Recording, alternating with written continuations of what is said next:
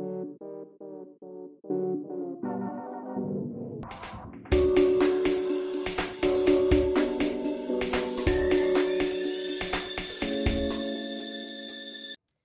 大家好，我是痛的 Angela。我们今天呢，很荣幸邀请到区块观点丁赛的创办人丁丁。那请丁丁来跟我们自我介绍一下啦。Hello，大家好，我是丁丁。然后呢，就是对，就诚如刚刚主持人讲，我自己是丁赛区块观点的创办人。那我自己大概在这个行业差不多有四到五年的时间。那其实一开始就是一个在区块链产业工作的一个普通上班族，对。然后其实怎么跨入这一行，说实在也是一个巧合，因为我自己本身当然我不是什么区块链背景啊，所以是算因缘际会进到这个行业。那后后来呢，就是我觉得这个行业很有趣，就是。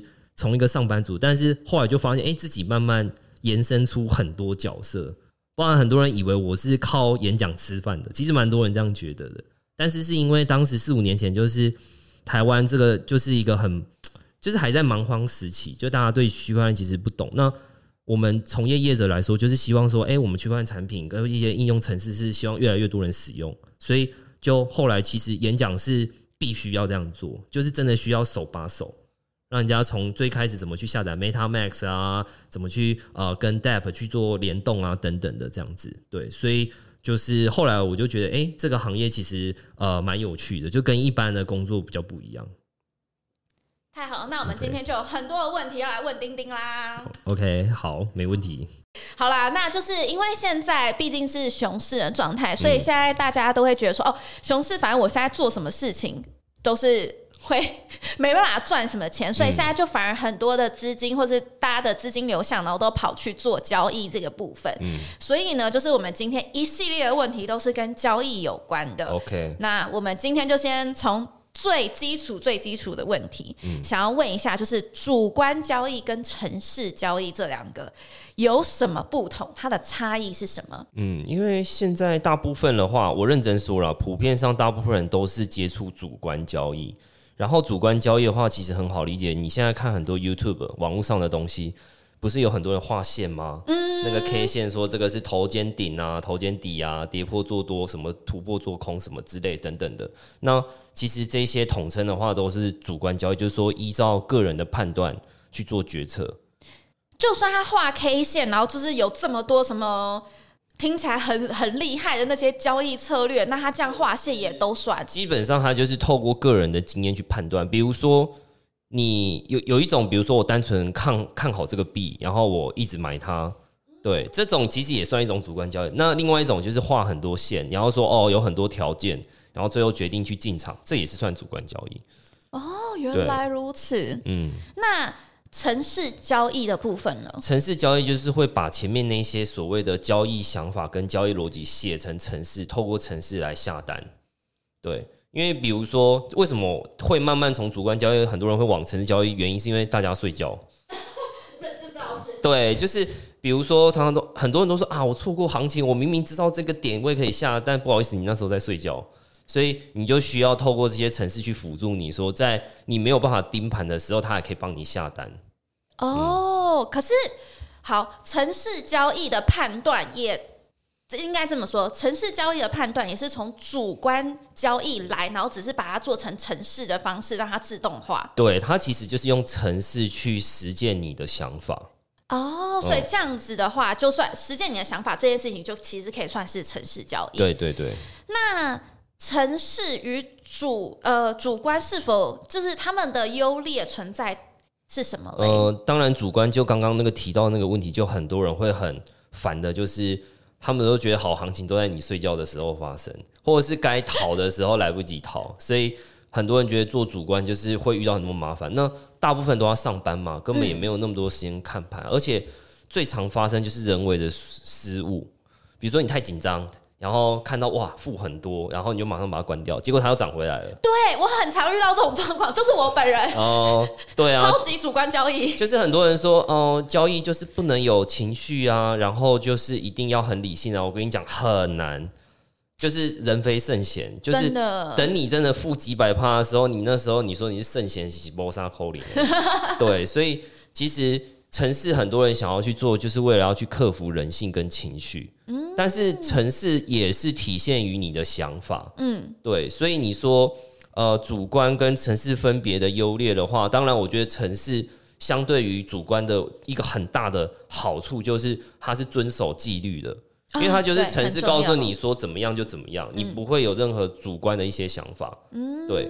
那但是城市本身的话，我觉得你。好跟不好，我觉得还是取决于这个人他对于交易经验熟不熟悉。然后城市上它其实也有很多东西要去注意，可能写一写也有 bug 啊。对，会啊。而且你写一写，其实你还是要回去回溯你的交易策略是不是对。对，其实要花蛮多时间啦。就是写城市交易要赚钱，也不是想象中这么容易。因为有时候写城市有一个问题点，就是你的想法很多想法可以去做。但是写成城市写不出来，有很常有这种问题，就是说，比如说常常我们会说那种策略开发者，他们会去找那些交易员去讨论。嗯，我说啊，你可以出想法，我帮你写交易策略。嗯，结果会发现有很多东西写不出来，因为那个东西太人为了。嗯，对我举个很简单的例子，就是画图形这件事情，就是常常你会看到很多那种投资老师在。K 线上面画各式各样的图形，这个三角形啊、正方形、菱形、M 型啊，然后对对对打到几次啊？可是你要让城市画到很漂亮，其实城市是都有办法画出来，但是没有办法画到很漂亮，但是差一点点就差很多。哦，对，有些城市它可能画的那个 N 跟你自己画的 N 绝对有很长，是长得不太一样。对，哦，哇，对，所以其实有时候就是城市没有办法说所有的想法都有办法精准的去实现它。嗯，我觉得普遍大部分人还是应该是主观交易啦，因为就算我自己本身有在涉略这些，但你叫我怎么写成程式，这个是真的就是写 coding 的方式，然后去把它写出来嘛？对啊，对啊，他就直接真真的是去写这样。哇塞，那这个入门门槛很高，这不是一般人可以涉略。当然，对资工系的人来说，它就是一样的东西。但是我觉得，我觉得是这样，就是。你你会写程式，不代表你会写出会赚钱的交易程式，就是它还是有一段落差。就是程式写的好，跟你写出会赚钱的程式其实不一样。哎，这句话很很有哲学的啊。呃，会写程式的人跟写会赚钱的交易程式是不一样的。因为很多人以为说我很会写程式啊，我是工程师，所以我写交易程式我一定会赚钱，这真的不一定。但是这样子的话，是不是回到回溯到根本就是？你的主观交易、你的逻辑、你的判断是不是正确的？因为这个就会是最根本，会影响你的交易，就是城市交易的。对对对，当然当然这样讲。对啊，其实就是说实在，我现在遇到的会啊，知道怎么赚钱的，大部分都是主观交易出来之后，慢慢才会延伸到变成城市交易的。嗯，对对。所以这些基本功其实还是非常非常重要的啦。对对对对。那。使用城市交易是否有很大主观成本？其实有，就是说很多人的有一种想法，以为叫城市交易是全自动，就是你写完就躺平，这辈子再也不用看城市码了。很多人有这种想法，就就是就是很多人都想躺平嘛，很多人进这一行不是超强的，对对对对。可是就没有办法，就是我们我们自己都很清楚知道，没有一个百分之百哎胜率百分之一百的交易城市。很难，几乎是不可能。没有吧？这我真的也没有看过这种的。对啊，一定是赚赚赔赔嘛。啊，可是你知道市场环境变化真的是太大了，而且最近很多做主观交易的都赔钱，就发现哎，那个整个操作跟以前操作方式真的差很多。比如说最近的熊市真的是让人很跌破眼镜。对啊，或者是说。太多的消息出来了，然后影响到，比如说什么非农就业指数啊、CPI 啊、升息降息这些东西，其实都蛮直接会影响到二级市场的。没错，嗯，哇，那大家这样听一听，真的还是很重要，是你的主观交易这个部分，你还是要自己去做一些功课，对，然后去琢磨它。对，就基本上就是我跟你讲，都逃不掉了。就是说，就是你每个过程基本上都要学好。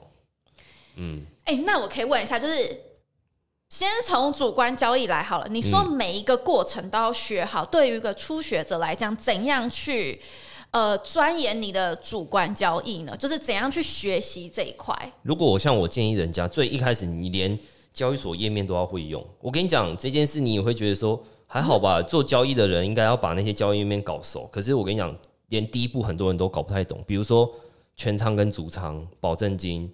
然后爆仓怎么去计算？然后有没有人算每一个交易所你下单时候的滑点是多少，手续费怎么算？其实光这些东西，很多人就已经搞不懂了。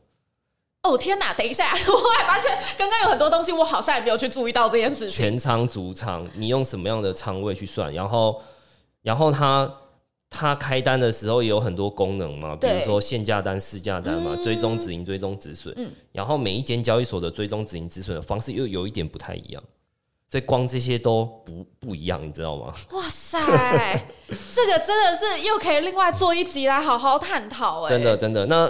很多人都无脑就说啊，就这样子点位，这样子按下去就结束了。对啊，很多人当然是，当然现在很多交易所是朝这样的方式去设计啊。但是我就说，那个过程、那个逻辑，你我如果我觉得啦，你没有搞清楚的话，还是会有风险。嗯，对对对对对，就是你只是在操作那个东西，但是其实你根本没有了解你为什么对为什么要这样去按？对啊，这这这好像讲出了很多人的通病哎。对啊。通常你一开始就是怎么建议初学者去学这些东西？呃，当然有，其实坊间上面有很多课啦，但是你说课的好或不好的话，我觉得这个东西很看个人，因为有些人觉得学这几点就觉得够了。嗯，那我像我比较鸟摸一点，就是我我基本上就是喜欢把这个东西研究到全部都很清楚，我才会研究到下一块。对，因为像我自己有设计一套像曼哈顿计划那个，其实我也是很 care 这件事，就是。我能写越清楚是越好了。嗯，那那说实在，对于小白来说，一开始接触的时候，你知道最难就叫做不知道自己也不知道，就是我什么都不懂，然后我现在缺什么，我连缺什么都不知道，那怎么办？对，对，这这是一个问题耶！我要怎么知道自己的不知道？这个这个我认真说很难。那我唯一觉得优先可以做的东西，你至少你先把你的呃风险控管做到最好，比如说。你你一定会前面刚开始接触一定会碰碰碰撞很多，那你就比如说，假设你是一个上班族，那你你觉得你一个月拿个一千块投资，你赔一千块都赔完，你可以接受，那你就拿一千块去闯荡吧。对，就一开始就是都会去学，那你也不不知道怎么学是比较好的方法，你是看 YouTube 学呢，还是找坊间人家在上课的好呢？什么我都我都觉得没有关系，但是只是说。每个人自己适合的学习方式真的不太一样，那你要过程中去碰撞之后，你才会知道，所以一定是要缴学费的。我是觉得，那到现在还在缴学费啊。哦，对，我觉得大家都在缴学费啊，终身学习啊，一直缴学费，对啊。但我必须说，那个刚刚丁丁有讲到一个很重要，就是你每个月你自己能承受的风险的资金。是可以是多少拿这笔钱来投资，而不是听别人的，别人用别人的主观交易，然后直接说哈，你就觉得一夜会致富之类的。其实这些东西其实是不好的，就超危险的。对啊，因为你真的就是要在你承受的范围之内去做这些投资。嗯。那另外下一些问题就是机器人交易跟 AI 交易，那这个东西是跟城市交易有什么不一样呢？我跟你讲，这就是文字游戏了。其实像机器人交易，其实就是城市交易啊。你就是写一个城市，那有些人就说哦，我写一只 bot，就是 B O T 的那个 bot，就是我们写一个 bot 可以去做交易这样子。那 AI 交易它就相对比较复杂，它会去加一些演算法的东西，但是。现在我觉得坊间上当然可能也有，我我就我自己接触到的，现在 AI 交易，你说要到绩效很好也很难，但是他们想做尝试，就觉得说哦，我套这个演算法看看有没有什么比较好的效果，这样子。就是我看到比较多都是在做实验阶段，他就是把一些演算法，它其实是做一些辅助判断的。哦，对对对，像我们自己在设计那些东西，我们其实是拿来做辅助判断。对，这个辅助判断是。我我可以问一下，他是算是事前还是事后？就是你交易前还是交易后？呃，我们两块都有做，就是在我们如果是事前就叫 back testing 做回测，然后我们就说，哎，我们试用这样的方式。像我们现在在做 AI 有一块是我们想要试它的每一个交易队里面的仓位比例，比如说我一千块进去做十个交易队，那怎么样比例去配置的话，它的绩效最好？它是可以去模拟出来。然后我们就是那时候模拟两个东西，一个是仓位比例，另外一个是杠杆。就是我们每个交易对杠杆可能这个三倍、这五倍、这是六倍，然后我们这样去做排列组合，一直去试，一直去试，这是我们自己的做法。对，哇，完全无法那种一般人无法接触到的领域，耶。呃，就是对，就是我们就就很像在做实验，然后两两那两个试管在那边滴来滴去，然后看看会长出什么东西。其实就是我们就这样，这个很像工人智慧了，就一直试，一直试，一直试。所以我们平常就是在外面看到一些 App 的说了什么 AI 交易，其实背后都是像你们这样在不停不停的其实都一直在对啊，一直在试这样子。哦，原来如此。那我们平常就是一般小白刚进来，然后在做那些什么自动化交易什么之类，然后我们很常听到什么量化交易，那这个也算是一种 AI 的技术吗？其实它涉及到的专业更多了。那你你如果去 Wikipedia 或者是网络上，在国外的网站在叙述的话，它一定是说基于啊数学数值分析跟统计分析，就是他们做的事情会更加严谨。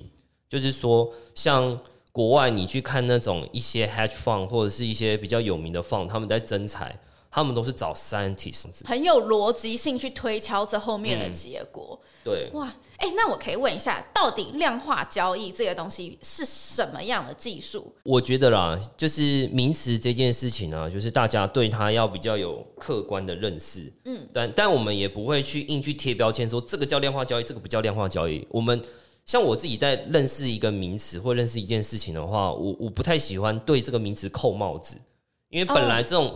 就是你你你接触区块链这个产业那么久，所有的名词都是慢慢跑出来的，嗯，所以但只是说我们对这件事情的认知要比较客观。那像量化交易的话，基本上其实每个团队的强项真的不太一样。有一些人就做那种高频交易，高频交易意思是做到那种 microsecond 等级的，可能几千分之一秒啊，几百分之一秒的交易。那个你知道他们做到那种交易已经不不能看 K 线了，完全没办法看 K 线。哇塞！他们没有评断什么？他们是看那个订单部的那个数字，一二三四，一二三四。现在有一单、两单、三单，那个那个图跟一般人看到的图是不太一样的。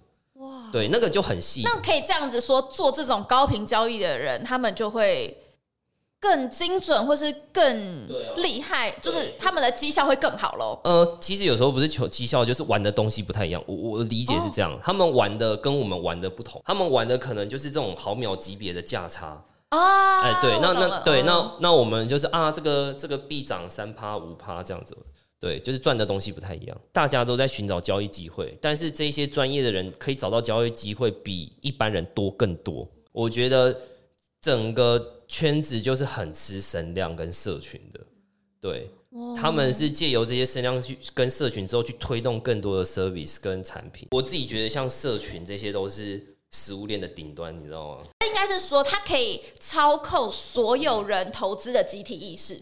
就是如果你今天把行销或者是社群这个东西做得好，你今天说一个很烂的病，说它会涨，大家就会一窝蜂的就过去。我自己觉得那个做交易也是算技术活了。我们也是每天，我以前做单一天，我一天研究单，一天大概十到十二个小时，我每天就在看这些东西。就说我刚开始真的是什么都不懂，跌跌撞撞。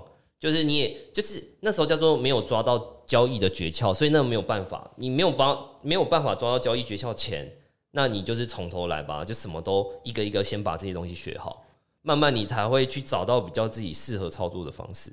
这真的是经验谈。那我可以问一下，就是你从一开始的跌跌撞撞，然后到现在我们大家眼中的丁总，你这个前前后后花了大概多少时间？交易其实。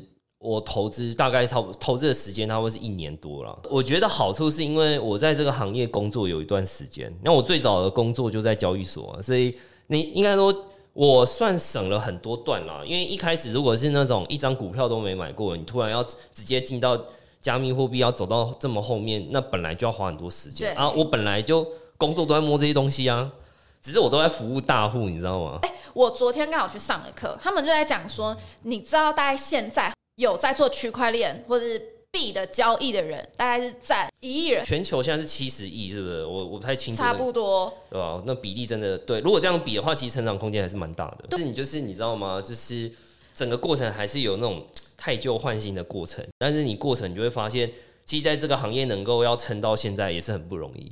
有时候不是说你早早加入就会做得好，你要在对的时间做对的事。那回到刚刚我们的机器人啊，机器人交易啊，AI 交易，那这些技术目前现在可以应用在哪些交易上面呢？就是说，像交易的话，他们其实有分很多种交易策略啦。有一些什么趋势趋势交易啊，有些什么均值回归，其实他们有很多很多套方法。但是我是说，就是像这些呃交易城市的话，基本上就是我觉得它是要有比较有规律性的操作。就是所谓的规律，就是哦，就是它一定要是怎么样符合这个条件，那再把这个城市套进去才会有那个效果。这个其实要回到我刚刚在叙述，像说主观交易不是所有的交易方法都有办法写成城市，嗯，因为有一些东西真的是太人为判断了，那个要套成城市其实很难。所以现在坊间的话，可能比较常见的就有一些呃简单的那种。就是有个东西叫指标，不知道有没有听过？普遍上我看到比较多就是这种指标的排列组合，就是比如说啊，这个指标加这个指标加那个指标，然后变成一个进场讯号。嗯，对对对，现在其实比较多是这种。对对，哎，这就算主观交易啦。对，就是主观交易，就是我们把这个东西判断写成城市嘛。那曼哈顿计划的交易与其他人有什么不同？可以跟我们解释一下曼哈顿计划？OK，因为这刚好可以呼应到我刚刚回答的东西，就是。说大部分其实交易的方法就是把指标去做很多排列组合。嗯，那坊间其实有很多指标，大方向是这样。大部分人会知道的东西，基本上都不太赚钱。交易就是零和游戏啊，就是只有少部分的人赚钱嘛。对，那那大部分人知道的操作，就比如说很多人都会追高啊，或什么之类的，那全部冲进去就很危险嘛。嗯，对对对。那其实我觉得在交易也是，就是说，呃。很多人大概知道那个东西，通常我们去测过的绩效都没有很好。我们就是要自己去寻找一些啊别人不知道的交易机会。那所以其实我们曼哈顿计划有个特色，就是完全不用指标去做。但这个解释比较深一点，就是说，因为大部分人是用目前坊间上现成的交易的指标去凑出一个交易策略。嗯，第一个我觉得这种东西很容易被复制。就比如说，你知道现在很多人出那种交易策略。几块进几块出，对不对？很多人会去把那个所有的交易资料捞下来，一笔一笔去核对，然后去逆向工程。你懂觉？就是说，他会把人家的所有的几点几分进出这些东西捞出来之后，去回推说，哦，他可能是用哪一招。所以有些人就会把它复制出来，复制出来，然后去做市场的反向操作吗？就就看，就有些人就跟，如果他这个东西赚钱，就跟着做嘛。嗯，那也有人想要狙击他，那也有可能。但是就是你那一套就被人家复制。所以，我们当时在开发这个东西，我们也知道这件事情，就是一定会有人去研究，哎，人家是怎么进、怎么出的。嗯，但是我们的很难被人家复制的原因，就是因为我们完全不用坊间的交易指标来做。对，就是说，不是用人家现成的东西去做排列组合。对，这个其实这个差异其实是蛮大的啦。因为大部分坊间你看到的交易策略，其实有很多都是很相近的。那如果你都不用指标？那可以用白话文告诉我们，就是曼哈顿计划到底？那你靠的是什么？我们其实比较抓的是数据，就是说，其实基本上我们单纯去看那个量的变化，然后我们全部都是用数学去算的。对，白白话讲就是全是用。那只是说，我们就会去分析说别人做的指标是怎么做出来的，我们就会很好奇嘛。那我们的做法基本上就是别人要去复制就比较难。对，就是因为我们的原理就不是用那些指标去凑出来的。那我们想问一下，就是量化交易所带来的影响，就是大量的人使用量化交易对市场会有什么影响？其实我们一般真的来说了，就是真的会做量化交易的 team 其实没有很多，是很专业那种。那那种的话，就是我们就说，就是那种很厉害的选手进场了。那这种最专业交易员来，我跟你讲，你连汤都喝不到来。其实现在都有很多迹象了，专业交易团队进来的的团队越来越多。那这时候，其实我们现在其实就会发现说，那我们这种小散户到底要怎么样去做这些交易呢？交易就是零和游戏啊，就是说，你你如果想要在交易赚到钱，那你必须懂得比别人更多，然后掌握的细节也也要比别人更多，就是你就一定要进步。所以，我说做交易其实也蛮累的，就是他。它不是一个你做完一件事就再也不需要做事情的，其实没有，你你要一直准备功课，其实很多，持续要去精进自己，找到更多的可以做的交易机会。或者在你我现在看过很多大部分交易赔钱，很多原因都是不小心的。明明知道不该关或不该开的时候，他就去按。某方面来讲，会建议新手使用量化交易嘛？我觉得新手就是做那种风险超级低的就好了，因为大部分新手连量化交易是什么都不知道。你叫他说哦，你试着走量化交易，结果他按到一些无微博哎。刚开始的新手，请赚自己认知内的钱。然后呢，你你风控能力 OK 的时候，你可以去尝试 approach 去试看看你没碰过的东西，但是代表你的风控能力要很强。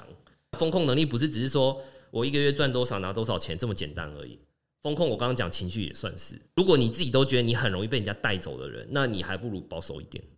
你的保守是例如就是你就乖乖买个现货就这样。我跟你讲，买现货也会赔钱。其实有一个很奇怪的点，就是人家说哦买现货最保险，没有哎。你高点买现货，哪哪叫最保险？除非你确定它涨回来，重点是你熬得过吗？就是我，而且你是买什么币会涨回来，你也不晓得。所以其实操作上，我觉得是这样，就是说，呃，如果对新手啦，我个人其实是完全建议他不要做交易的。与其说要先去接触做交易之前，你要先对自己对交易这件事情掌握度，我觉得要给自己打个分数，比如说。你对现货了解吗？像我刚刚讲的说买现货是最保守的操作，这件事情就要打一个问号了。我就说你高点进场，然后一直一直被套，这个这个你心理压力扛得住吗？对啊，其实你光买那些主流币，有些人从四千多买到现在的，到现在都还在扛哎，满手是血，那怎么办？我也是有买到六万多那时候的比特币啦，对，现在还是放在那边，就对啊，眼不见为净啦。嗯，但眼不见为净，你知道又有一个问题是。我我随便举例啦，BTC 炒假设就在低点震震荡很长一段时间，可能一两年。嗯，但是你的资金部位全部都放在那边，明明你现在已经看到你马上做一定会赚钱的事情，比如说随便举例啊，什么空头什么挖哥，你只要操作某些东西，你要有资金，你手上是没有钱的。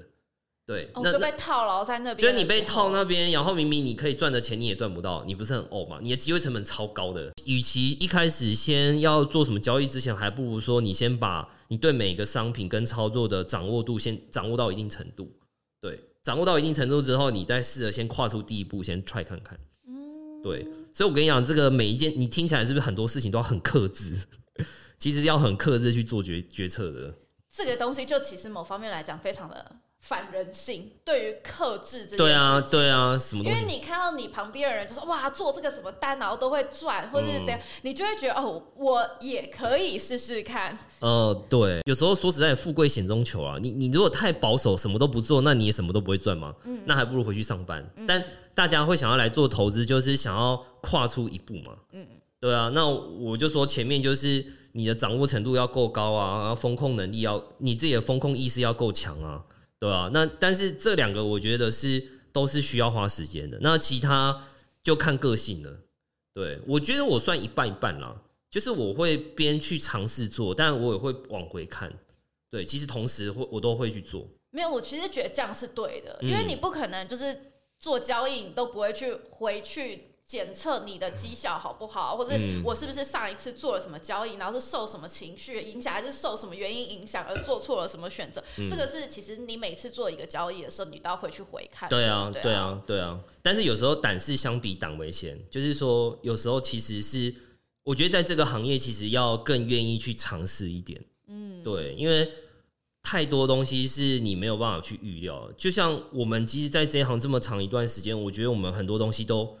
很难去 predict，就是你你怎么会知道说接下来下一年哪些东西会保证不知道，真的不会。你你可能就试十件事，然后九九件事失败，有一件事中，很多都这样。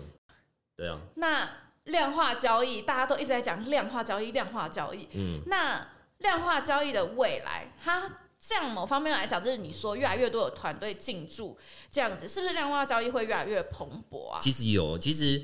我自己接触就已经有很多 under table 在做的，就是他们本身是传经什么，他们技术什么都已经很成熟。我就说他们播一点点出来就可以做很多事情了。